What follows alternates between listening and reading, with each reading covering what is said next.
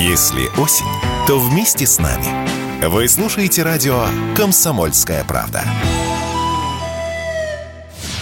Почти 50 миллиардов рублей могут потерять производители питьевой упакованной воды. По крайней мере, об этом заявили в Союзе производителей соков, воды и напитков, он же «Союз напитки». А небольшие магазины, киоски и точки уличной еды рискуют не получить очередные партии этого товара. А все из-за того, что многие поставщики и оптовые покупатели не готовы начать вносить продукцию в систему маркировки «Честный знак». Таких компаний, по данным «Союз напитков», в России от 15 до 55 процентов 10% в зависимости от региона. Между тем, такую обязанность государство возлагает на них уже с 1 ноября. В чем проблема, радио «Комсомольская правда» пояснил президент «Союз напитков» Максим Новиков. Основная сложность именно в том, что внедряется дополнительный новый этап при переходе к общению со всеми своими контрагентами через систему электронного документа оборота. Но мы имеем очень разветвленную сеть сбыта, и самые маленькие дистрибьюторы испытывают сложности с интеграцией системы, либо вообще с ее настройкой, регистрацией и закупкой необходимых компонентов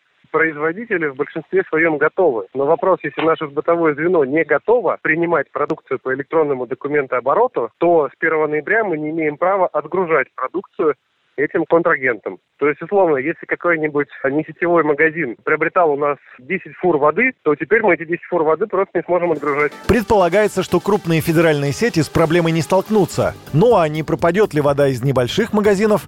На этот вопрос радио «Комсомольская правда» ответил глава «Союз напитков» Максим Новиков.